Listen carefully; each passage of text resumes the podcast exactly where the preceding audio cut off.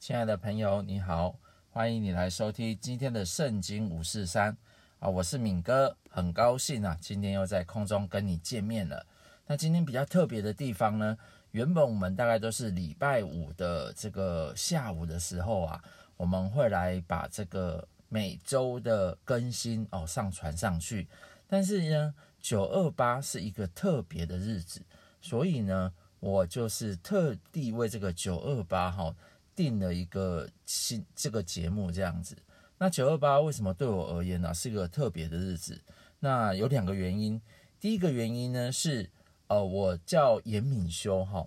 那我我以前怎么介绍我自己？就是啊我是颜色的颜，过敏的敏，修理的修。但是呢，就是我在小进进去教会的那个小组的时候，有一个老师就说：“哎呀，你这样子介绍自己真的很不好听呢。那以后你就这样子，你就说你自己天资聪明，每日灵修哦，天资聪明，每日灵修。哇，这名字改的真的是非常好的。那改了这个呃名字之后呢？”哦，谢谢这位老师，我真的是每天呢就开始过着一个读圣经啊，啊，开始祷告啊，开始唱诗歌的生活。那再过来呢，就是九二八呢，这个也是一个非常特别的日子，因为我的记性啊实在是不怎么好，所以呢，你知道我呃结婚呢常常会忘东忘西啊，所以当初我跟我太太啊，我们就是。要设定这个结婚要在哪一天的时候啊，我怕我自己忘记。然后另另外一方面呢，我也是希望哦，真的是呃，耶稣基督成为我们生命的这个老师啊，所以我就说好，他呃，耶稣基督成为我们生命的老师，那个婚姻的老师啊，在我们的婚姻当中啊，帮助我们调节很多这个问题，所以我们就决定了把我们的结婚日啊，纪念日定在九月二十八这样子。好，所以呢，九月二十八对我而言是一个非常重要的日子。那在这里呢，也先祝各位老师啊啊，还有以前带着我的，不管是牧师也好啊，小组长也好啊，甚至是啊，只是一个基督徒，他告诉我一些事情，那我先祝你们教师节快乐，这样子。先祝你们教师节快乐哦。所以，我们这一集呢的主题就是。送给老师最好的礼物啊！送给老师的最好的礼物，其实啊，我相信我们都有当学生的时候，当学生应该要注意什么样的事情哦？在而且呃，从小到大有那么多老师都在教导我们，那老师到底想要教我们什么样的事情哦？所以在这一集啊，我们怎么样回应老师，送给老师一个最好的礼物啊？我有分了七点啊，七点。第一点呢是啊，善于教导，第二点是做人清廉，第三点是言行正直，第四点是持守真理，第五点是谨慎行事，第六点是处处警醒，第七点是常常感恩。可是为什么会有这七点呢？其实最重要呢，我是用圣经哦，因为我们是圣经五四三，我们透过耶稣带来祝福给我们的故事，我们要告诉你，耶稣。啊，他是一个最棒的老师。那我最近呢都是在讲马可福音的故事，所以如果你手边有圣经，欢迎你打开圣经。我看我们看的是和合本的圣经。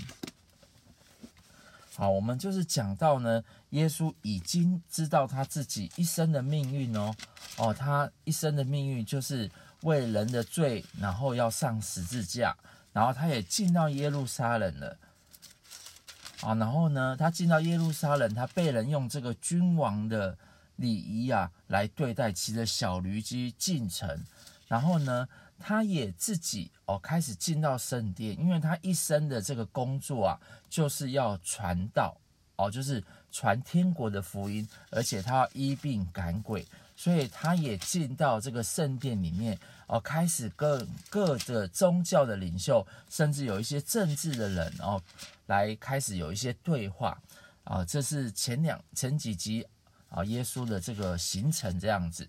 那如果您有圣经，你可以翻到呃马可福音的十二章三十五节，马可福音的十二章三十五节，我们来看看啊，耶稣在这一个呃进到圣殿当中，他怎么样持续的教导人，并且教导他的门徒应该要注意什么事情。而且在这个过程当中，我们也来开始反思，呃，我们自己在呃当门徒，门徒就是学生嘛，学生怎么样哦、来回应老师啊，并且持续的保持，这就是送给呃老师一个最好的礼物了。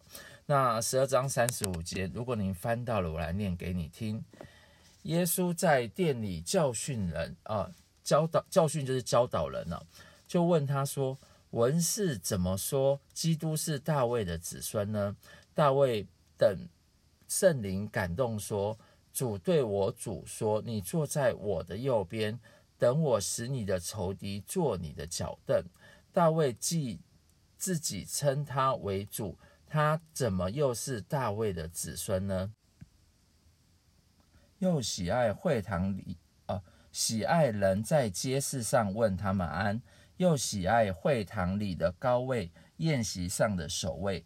他们侵吞寡妇的家产，假意做很长的祷告。这些人要受更重的刑罚啊、这里呢，耶稣其实谴责文士啊，他炫耀自我，然后虚伪。长衣指的是当时啊绅士阶层的标志。那对比下来呢，耶稣其实教导非常的简单哦，众人都喜欢听耶稣来讲这样子。好，我们来看、呃、第四十一节，他们侵吞寡妇的家产，假意做很长的祷告。这些人要受更重的刑罚。耶稣对银库坐着，看众人怎样投钱入库，有好些财主。往里投了若干的钱，有一个寡妇，穷寡妇来，往里投了两个小钱，就是一个大钱。耶稣叫门徒来说：“我实在告诉你们，这穷寡妇投入库里的，比众人所投的更多，因为他们都是自己有余，拿出来投在里面。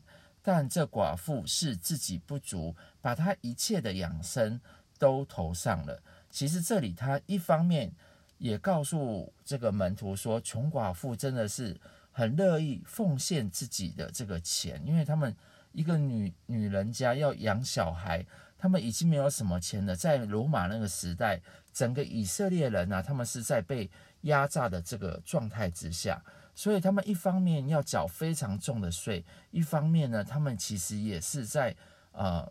在这个过程当中，也是敬畏神，而这个寡妇就是把她所有的呃钱呐、啊、投在这个里面。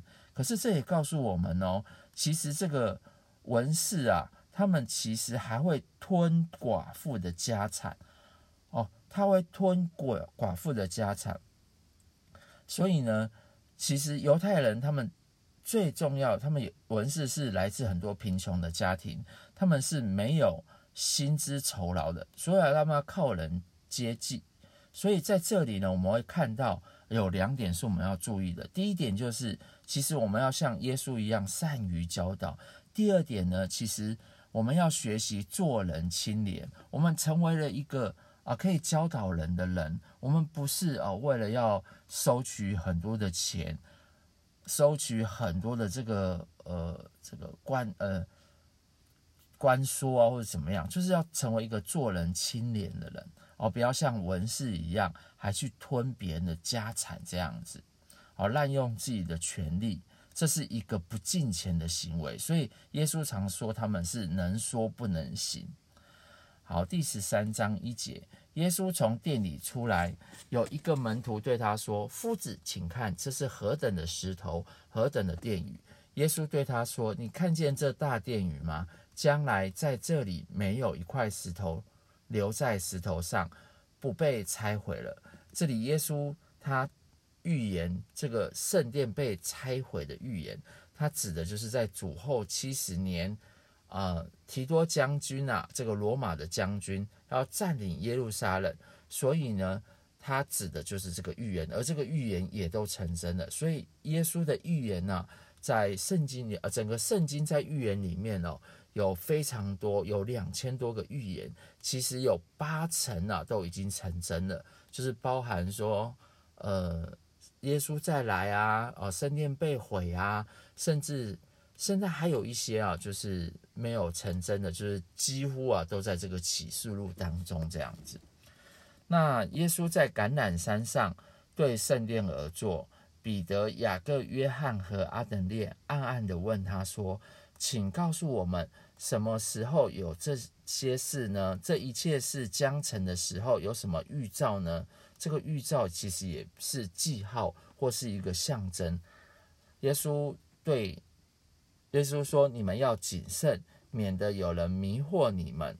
将来有好些人冒我的名来。”说我是基督，并且要迷惑许多人。你们听见打仗和打仗的风声，不要惊慌。这些事是必须有的，只是末期还没有到。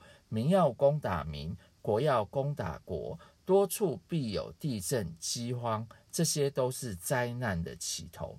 啊，其实我们现在天天看新闻说这些事情啊，假冒哦，我是这个一个很厉害的人。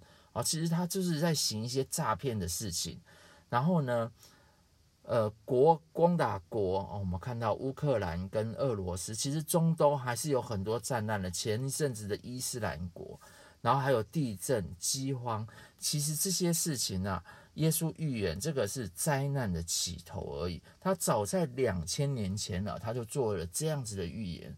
所以两呃西元两千年后啊西。耶稣降生啊，就是西元前跟西元后，所以耶稣他自己也说到，他自己呃来到这个世界上之后，他预言这些事情只是灾难的起头，所以有些人会假冒他的名字说啊，我们要啊很紧张啊，国怎么国家要打过来，其实这个只是一开始，但是他告诉他们说不要惊慌，这些事是必须有的，只是末期还没有到。但你们要谨慎，好，接下来他就说了第九节，但你们要谨慎，因为人把你们交给公会，并且你们在会堂里要受鞭打，又为我的缘故站在诸侯与君王面前对他们做见证。然而福音必须先传给万民。来，人把你们拉去交官的时候，不要预先思虑说什么，到那时候。赐给你们什么话，你们就说什么，因为说话的不是你们，乃是圣灵。弟兄要把弟兄，父亲要把儿子送到死地，儿女要起来与父母为敌，害死他们。然而你们要为我的名被众人憎恨，唯有忍耐到底的，必然得救。他这里就是讲到啊，就是。在罗马那个时代，因为有些人要信耶稣，但是有些人又还是犹太教，所以在这个过程当中啊，甚至犹太人会自己出卖自己的弟兄，自己出卖自己的亲人，就是把他们交给会堂。哦，所以呢，他也告诉基督徒，在这个过程当中，我们要持守真理，持守一些对的教导、对的教训。我相信从小到大，从呃小学、国中、高中、大学。哦，老师都都有教导我们一些正确的道理，不要偷窃，要好好的做人。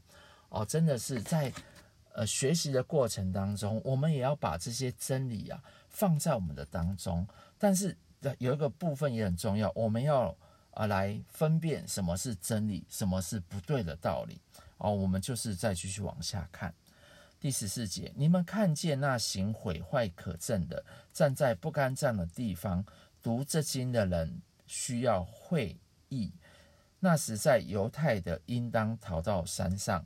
哦，他这里呢，就是讲到，呃，当一些事情呢，有一些征兆的时候，我们应该要逃到山上，在房房上的不要下来，也不要进去拿家里的东西，在田里的也不要回去拿取衣裳。当那些日子，怀孕的和奶孩子的有祸了，你们应当祈求，叫这些事不在冬天临到，因为在那些日子必有灾难。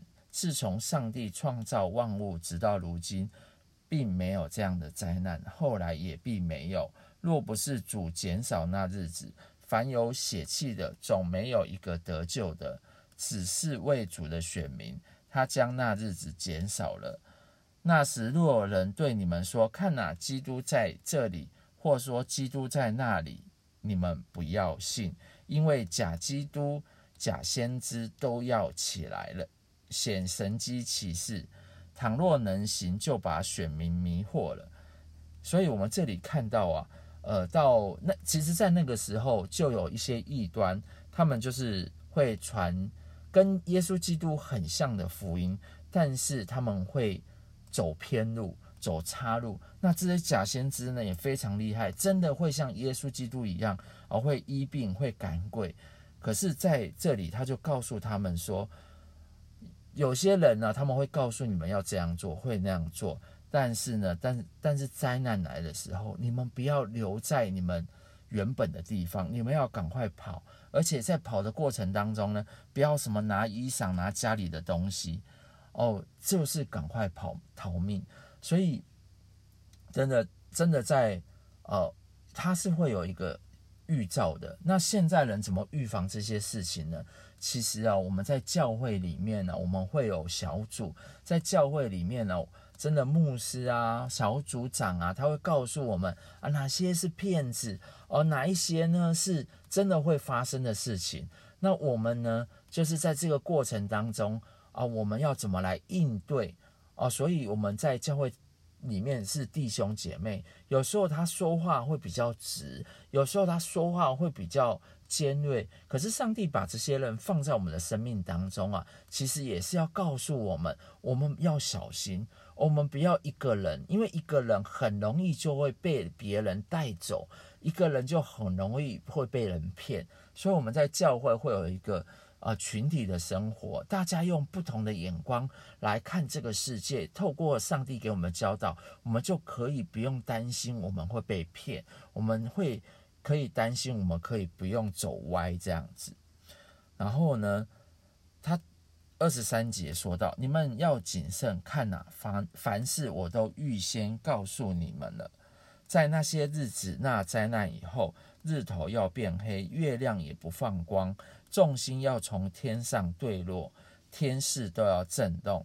那时，他们要看见人子有大能力、大荣耀，驾云降临。他要差遣天使，把他的选民从四方、从地极直到天边都招聚了来。他这里看到有两个日子，第一个日子他讲的就是主后七十年，就是我们刚刚讲讲到的。那再来这个日子呢，就是讲到启示录，耶稣基督会再来。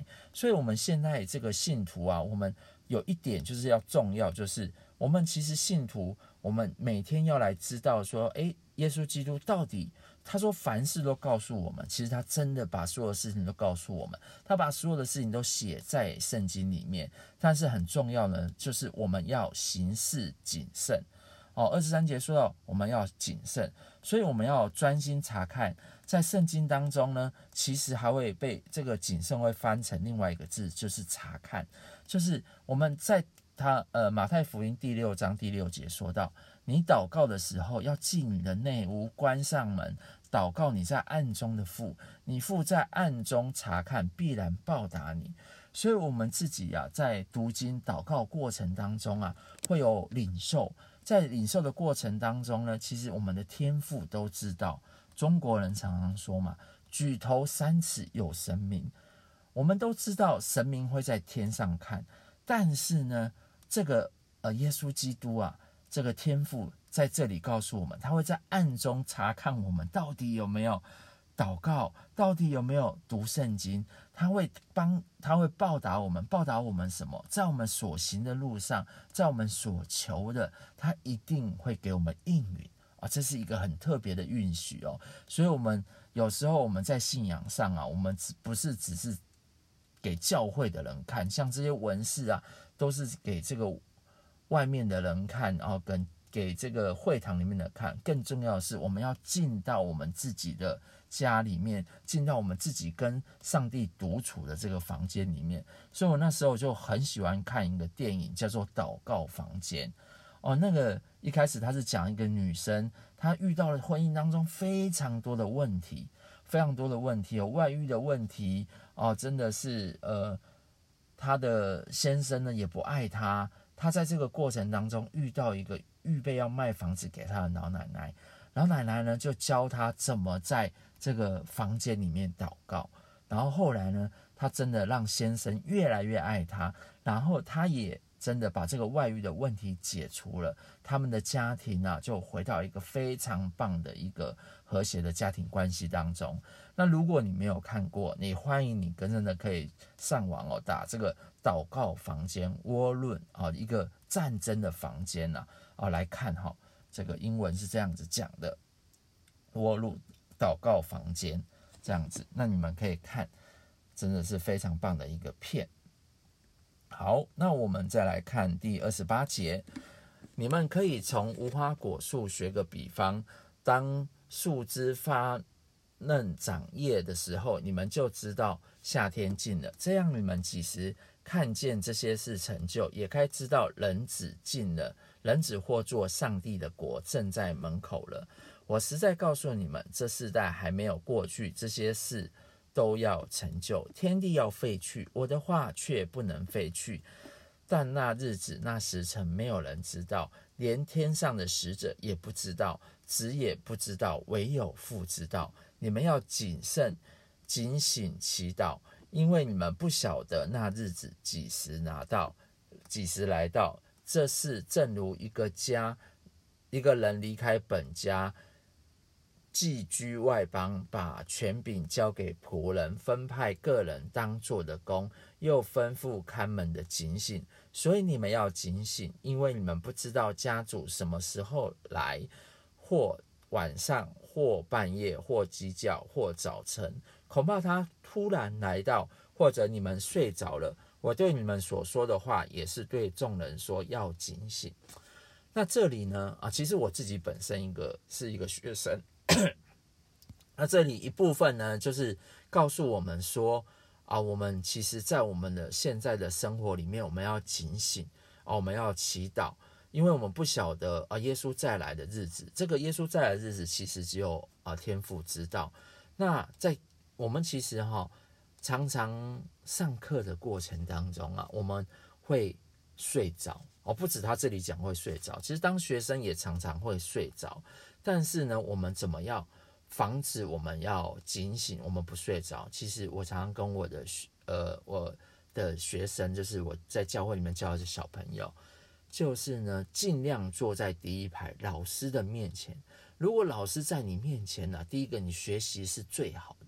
那再过来呢，你也会非常警醒哦，你就不会睡着哦。那我自己呢，在这一个学期啊，我也是尽尽可能的都坐在第一排，就是老师的前方。那一来有一个更好的学习，然后再来呢，我自己也要做榜样啊，我自己也要做榜样。所以，我们这里就是可以看到，我们真的是什么要时候要警醒，要祷告，就是生活要警醒，祷告也要警醒，工作守望也要警醒。那一般来讲呢，这是所有的信徒要谨守、警醒、遵守的这个命令。所以呢，我们也要这样子告诉别人，我们遇到一些事情啊，他如果呃我们自己警醒了，我们做好了，我们才有。去可以跟别人说，才可以教导别人，善于教导。然后在这个世代当中啊，我相信有很多人是会被很多东西迷惑的。那有时候呢，会看一些骗子啊，不，我不是说看骗子不好，或是打游戏不好哦，玩电动玩具，只是在这个过程当中，这些东西它是不是会迷惑我们？然后它是不是会常常占用我们的时间啊？然后让我们可以。忘记啊，我们真的是应该要读书啊，或是说我们应该要跟家人相聚，但是这些东西迷惑我们，迷惑到我们一个程度啊，我们真的是看得比啊我们的家人还大，看得比我们应该要去做的事情，包含我们要去上课，我们要去工作，哦，我们要去啊，真的是呃做家事也好，看得比我们所要做的事情还要大，所以这里告诉我们，就是要谨慎。要警醒，也要祷告。警醒就是要祷告。呃，在那个罗马书啊，十二章这个第二节，他说：“所以我们要查验何为上帝善良、纯全、可喜悦的旨意。”所以我们自己要常常要做了这些事情，我们自己要反省，我们自己要在来到上帝的面前，我们要想一想，哎，这些到底是上帝这个善良，就是我们怎么样才是做好的事情？怎么样可以把事情啊做到一个完美无瑕啊，尽量纯全，就是尽量完美的一个地步。然后这是一个上帝可喜悦的旨意，或是哦我们的父母、我们的家长可喜悦的旨意。所以，我们尽量就要完成这样的事情。所以呢，祷告哦，来到上帝的，常常来到上帝的面前读经祷告，会帮助我们对焦在上帝的。过这个当中哦，那我们最后呢，就是也要感谢呃老师哦。其实呃在这里跟你分享一个很好的消息，就是在这个礼拜一啊，我带着我的一个学校的张老师，我们去他车子有一些坏掉，然后我们去到家里附近，我认识一家车行，我们去修车。那这个家离我这个岳父母家里非常近，所以。就是我这呃问我岳父母们可不可以带老师上去坐坐，那岳母也说可以啊，那上来坐。那当时他就是在看那个评剧《苏武牧羊》哦，评剧就是呃我也没看过，第一次看。我知道寇牧师很喜欢看，但是我第一次陪我岳母看，我也觉得诶非常有意思。真的，我就想说啊，以前这些朝代的人哦，清朝啊、汉朝啊，他们在看这个剧啊，就是大官啊大。这个皇帝常常看的剧，但是现在人很舒服，就可以看这些剧这样子。那岳母看完之后呢，啊，他开始问了一些基督教的问题。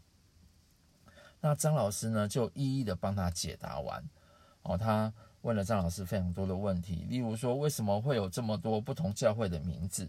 张老师就很有智慧的用比喻说，哎，就像你生了不同的小孩，对不对？你生了不同的小孩，小孩他会有自己的想法。